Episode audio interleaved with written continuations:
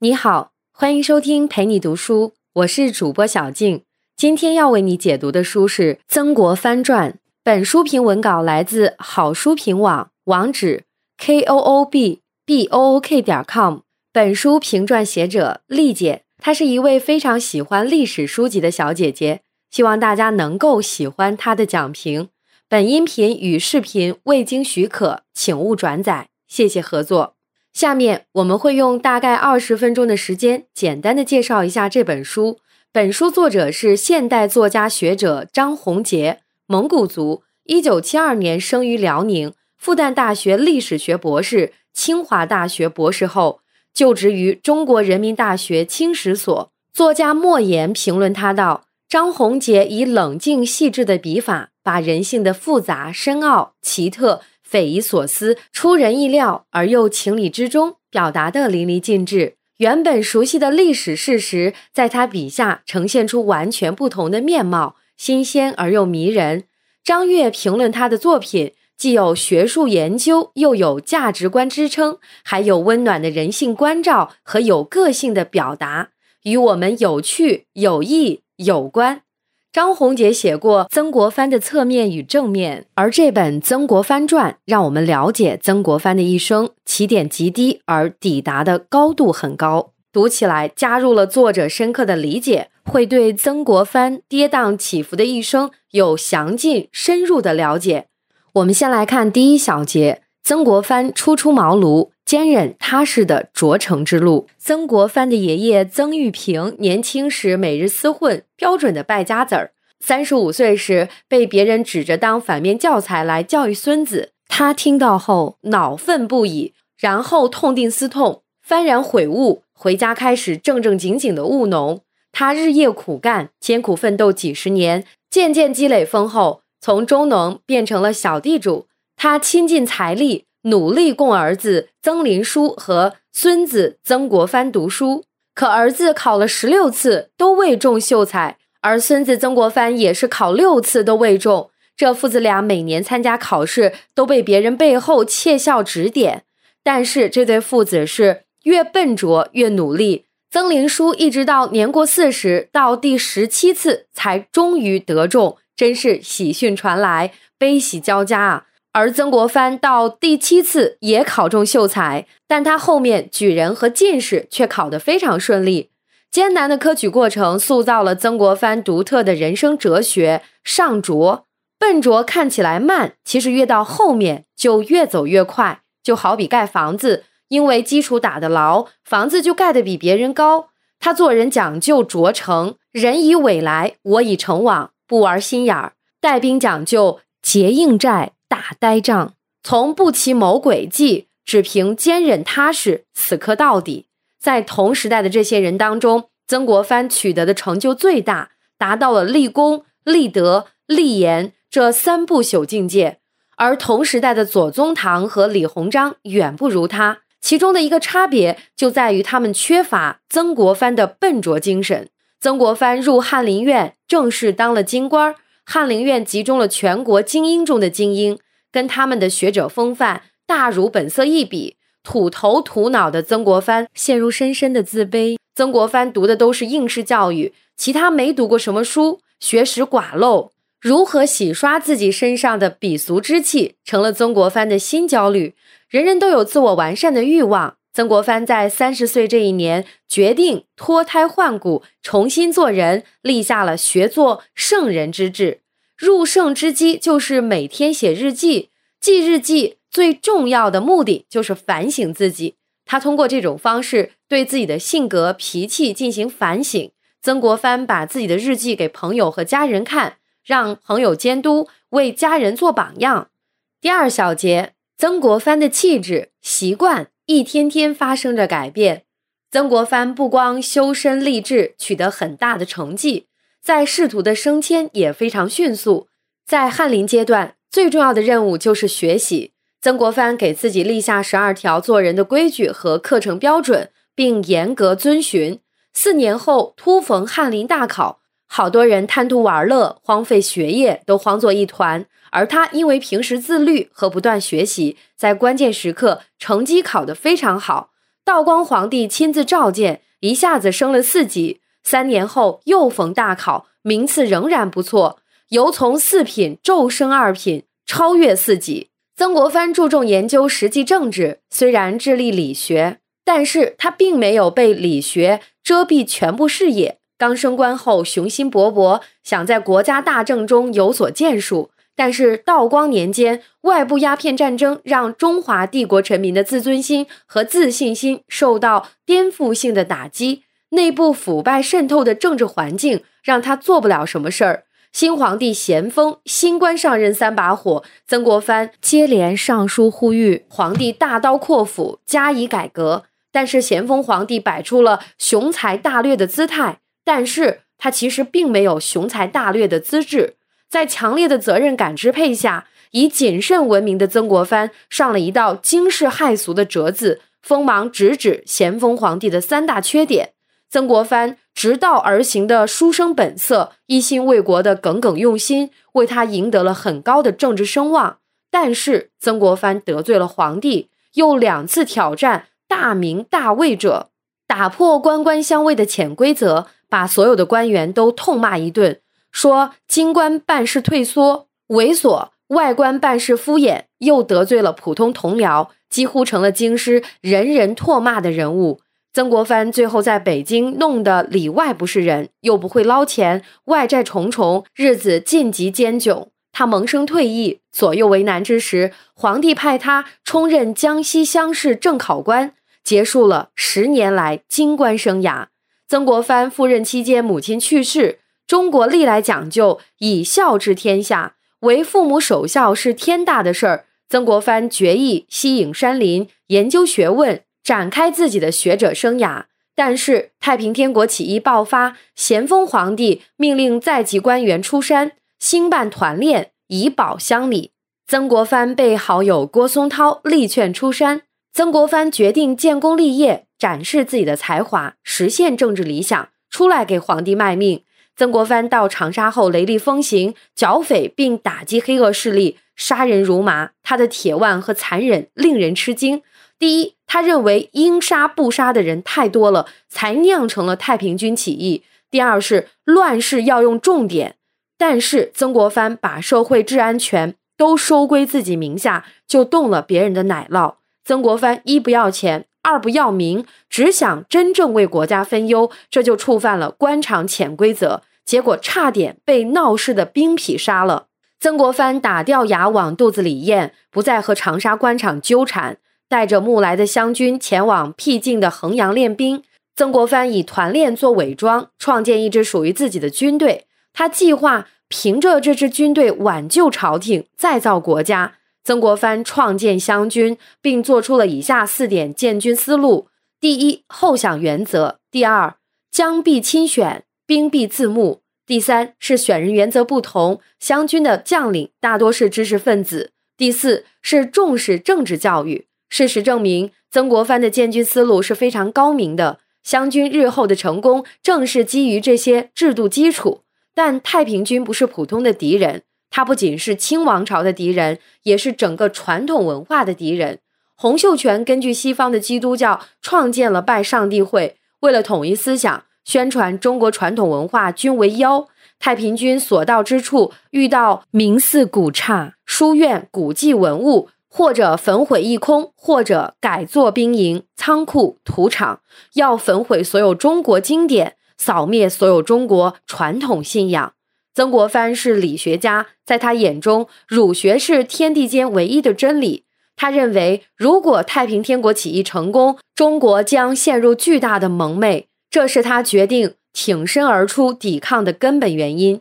但是，咸丰皇帝不断的瞎指挥，想把曾国藩的这点兵当成芝麻盐，需要就撒，撤完拉倒。曾国藩认为，他的军队是天下全部的希望，绝不能轻易孤置一注。面对皇帝不停的催促，下达的严苛之旨，承受了巨大的心理压力，最后赢得了时间，使湘军免遭倾尽覆灭之灾。但一心首战必胜的曾国藩迎来了首战惨败，自己带的一路湘军因消息失误导致惨败。万念俱灰时，却惊闻另一路湘军获大胜，也是太平军军兴以来清军唯一大胜。咸丰帝大喜过望，迅速嘉奖，也从根本上改变了曾国藩在湖南的政治地位。咸丰四年，曾国藩迫于皇帝的严旨，再加上过于自信，率师直向江西重镇九江推进。湘军屡胜之后，以生骄气，骄而且躁，令太平军有可乘之机，陷于被动挨打的局面。这个时期，曾国藩除了军事上的危机，政治也陷入重重泥沼之中，常年寸心如粉，同僚排挤密报，让他逐渐失去皇帝信任，拿掉了兵权。曾国藩在家举动大异常态，整日生闷气，在极端痛苦中看了朋友推荐的老庄著作，让他恍然见到了另一片天地。几千年前的圣人之言，给了他意想不到的启示。曾国藩静下心来反思，并致信各位好友，让大家给他多提意见。反复阅读好友来信和回忆既往，越来越清楚地看到了自身的致命弱点：太自傲，太急切，一味蛮干，一味刚强，偏激好名，常以圣贤自命，而以小人目人，面色如铁，话语如刀。曾国藩大悔大悟，思维方式发生了重大转变。两年后被皇帝重新启用后，曾国藩变了，变得和气、谦逊、周到。他努力包容那些丑陋的官场生存者，此举让他在官场上如鱼得水，备想比以前大为顺利。第二，他对皇帝不再那么直言不讳，而是学会了打太极拳。第三，他不再甚于保举，而是同流合污了。就这样完成了自己的中年变法。待人接物，前后视若两人。曾国藩受胡林翼相帮，二度出山，一起收复长江边上的重镇安庆，苦战一年多，成功收复安庆，成了湘军于太平天国战争中重要的转折点。咸丰皇帝在位十二年，无日不在忧危之中，内忧外患，国内到处起义，又被英法联军焚烧了万园之园圆明园。割地赔款，丢失了一百五十多万平方公里的土地。他发现自己根本不适合当皇帝，也从早年的励精图治转入混吃等死。三十一岁就结束了悲惨的一生。慈禧于一心发动宫廷政变，而曾国藩的权位不但没有受到任何影响，反而还进一步提升。与曾国藩不结交京中权贵这一一贯原则有关。在一心和慈禧的联合主政下。曾国藩得到了坚定的支持，可是看起来万事俱备，天时地利人和拮据。然而大功克成之际，往往烦恼尤多。攻打南京城是平定太平天国最后的战役。曾国藩的弟弟曾国荃一心要夺天下第一功，年轻见识窄，看事过于简单，好大喜功。他急于复制安庆的辉煌，违抗军令，一路猛攻。与花台恶战成了曾国藩人生最焦灼的四十六天。曾国荃苦苦鏖战，围打了南京城两年多，疯狂开挖了几十条地道，终于有一条侥幸穿到城下，终得攻破。曾国藩一时万端焦急，喜剧悲欢。湘军平定太平天国，到底是功是过？长久以来，众说纷纭。太平天国最大的问题是要毁灭全部中国文化。钱穆认为，太平天国如果致力推翻清王朝是可能成功的，但是要全部推翻中国历史文化就不可能成功了。太平天国控制的地区十余年饮酒作乐，没有任何业绩，不给人民最起码的尊重或一般同情，血腥的掠夺和蔓延全国的焚毁、破坏、杀戮，经济遭受巨大破坏，民众的生活远比以前悲惨。太平天国学了西方的缺点，而不是优点。不光是西方资产阶级对太平天国评价十分负面，连革命领袖马克思也毫不留情否定太平天国。长达十四年的战争结束，大清江山归附统一，曾国藩兄弟满心以为立下大功，朝廷会立加颁赏，结果却是对曾国荃严厉指责。实际上，曾国藩兄弟已经步入了一个危险的转折点。狡兔死，走狗烹。曾国藩政治嗅觉灵敏，处事果断，大规模自裁湘军，完成了政治上的退却，缓和了同清朝政府的矛盾，巩固了自己的地位。太平天国是中国历史这出老戏中常见角色，官逼民反，无代无知。洋人则是这片舞台新出现的事物。中西方武力差距极其悬殊，如同幼儿面对成年人，并不在同一个水平面上。曾国藩的国际观最初和绝大帝国官僚没什么两样，那就是天朝高高在上，外夷自应该俯首称臣。在第二次鸦片战争后，曾国藩的对外观念和思路发生了巨大转变。他遇事喜欢深思，寻求从根本解决问题。除了仔细阅读很多外国人相关的书籍，他还努力接触西洋事物。第三小节，曾国藩的外交观念。曾国藩形成了三个与当时与众不同的外交观念：第一，打破无知妄为，不能强迫一个比你强大的人给你下跪。对外国人也要平等对待。第二，要诚信外交。清朝君臣对付外国人的手段一直就是糊弄。老外的性格是非常较真儿，爱认死理，指责中方总是欺诈外交，感觉受尽愚弄，终于按耐不住，炮轰广州。第三，要争里子，不要争面子；争大处，不要争小处。咸丰为了不见外国人，脑洞大开。宁可国家经济崩溃，也要保住皇帝的面子，毅然决绝要全面关税。大臣们都吓傻了。曾国藩坚决反对，面子上、礼仪上的事儿可以让步，那些关系国计民生的不能让步。对国家主权也非常注重维护。太平天国被绞杀后，尊王赖文光率残部加入捻军，建立起一支精锐的骑兵部队，并将满蒙大将围杀。朝廷急命曾国藩北上剿捻。